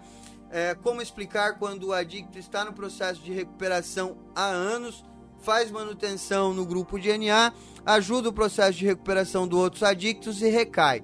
Olha só, isso é bastante comum de acontecer.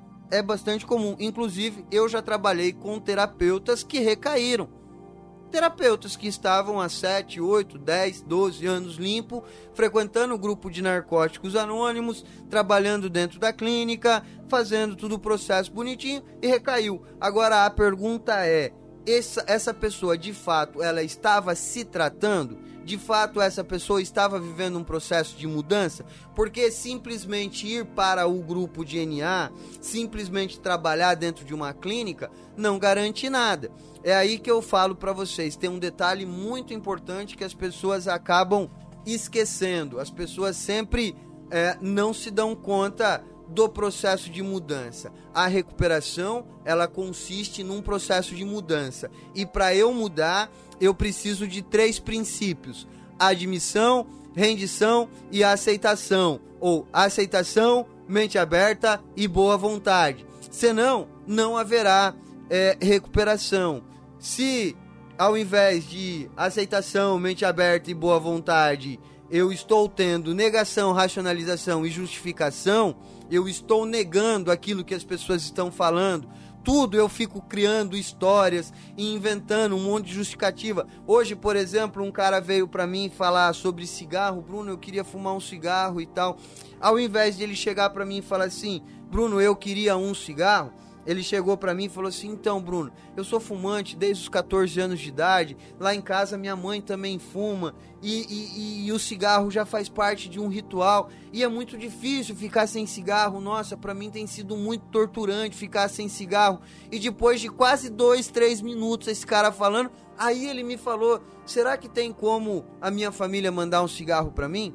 Isso é racionalização é criar uma história onde não existe, onde não tem necessidade. E aí a gente olha para o adicto, a gente observa a maneira desse adicto viver, desse, desse adicto se relacionar com as pessoas. Ele é, é uma pessoa que racionaliza, ele é uma pessoa que justifica, ele é uma pessoa que nega. Se você falar para ele assim, e aí, é, como é que tá seu processo de recuperação? O que é que você tem feito de mudança na sua vida? Ele te responde de maneira agradável? Ele te, te responde de maneira espontânea? Ou ele já sai todo bravo? Ah, já quer saber da minha vida? Vai cuidar da sua vida? Porque você quer se meter na minha vida? E se você falar para ele assim, e aí, vai pro grupo hoje? Ele responde você de bom grado? Ou ele responde você com é, rispidez, grosseria e estupidez? Perceba, é muito simples. Então, só ir para o grupo de NA, só trabalhar numa clínica não garante nada. Inclusive, trabalhar em clínica não garante nada.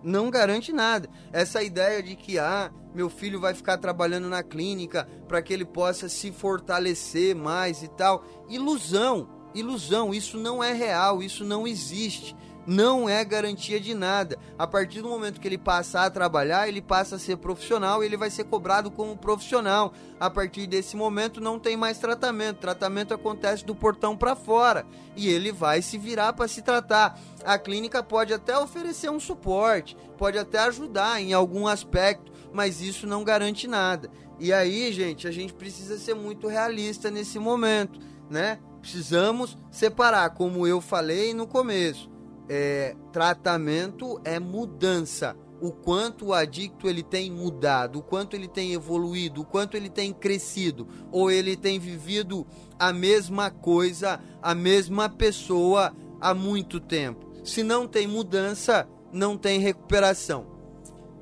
esse é um tema muito importante, dona Ana Dalva comentou. Ana Dalva acho que é uma das lives mais completas que eu faço. Acho que eu nunca fui tão completo falando sobre esse tema, relacionamento com adicto, como eu fui hoje. Acho que hoje eu me superei, hoje eu me superei. Hoje eu fui muito além daquilo que eu esperava e daquilo que eu imaginava. Hoje eu superei, superei todas as lives que eu já gravei, todos os vídeos que eu já fiz sobre relacionamento. Hoje eu fui muito mais além é, de fato, assim, é um tema muito importante. Por isso que eu fiz questão de me aprofundar tanto. Inclusive, já faz quase uma hora e meia que a gente está aqui ao vivo.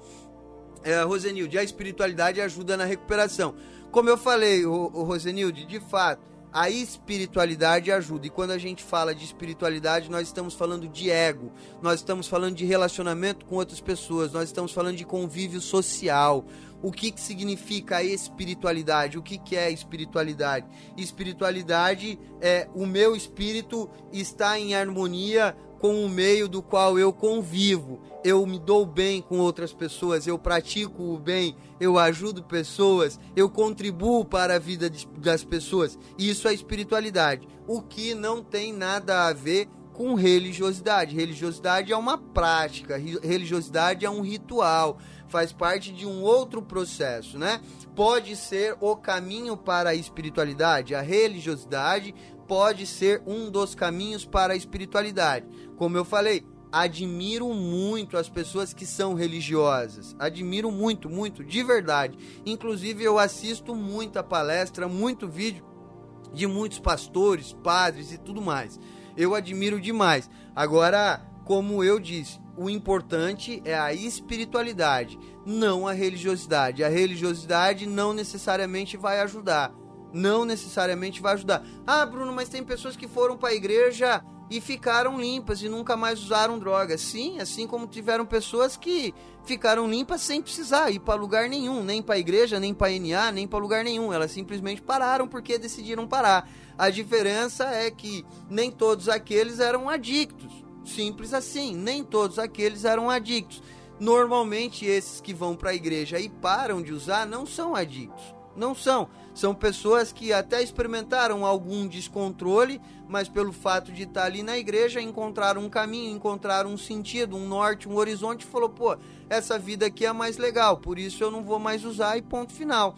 Diferente do adicto que não consegue desenvolver essa visão o adicto ele não consegue ir além, ele não consegue falar, pô, essa vida é legal. Não, a única coisa que ele enxerga é o umbigo dele, é o ego dele. Gente, beijão no coração de vocês, muito feliz de poder estar aqui.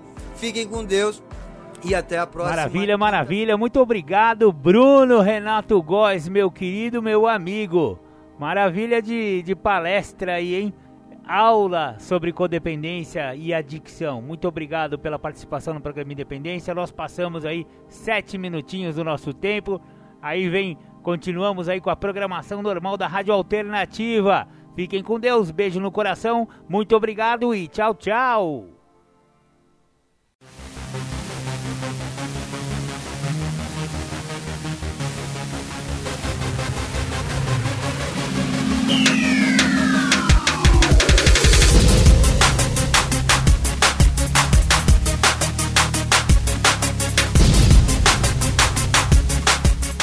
Você ouviu o programa Independência, a voz da recuperação, uma parceria da ADUSMEC, Associação dos Usuários da Saúde Mental de Capivari e da Rádio Alternativa 106,3. Até domingo que vem, com mais informações a respeito de dependência química e alcoolismo. Obrigado, até mais!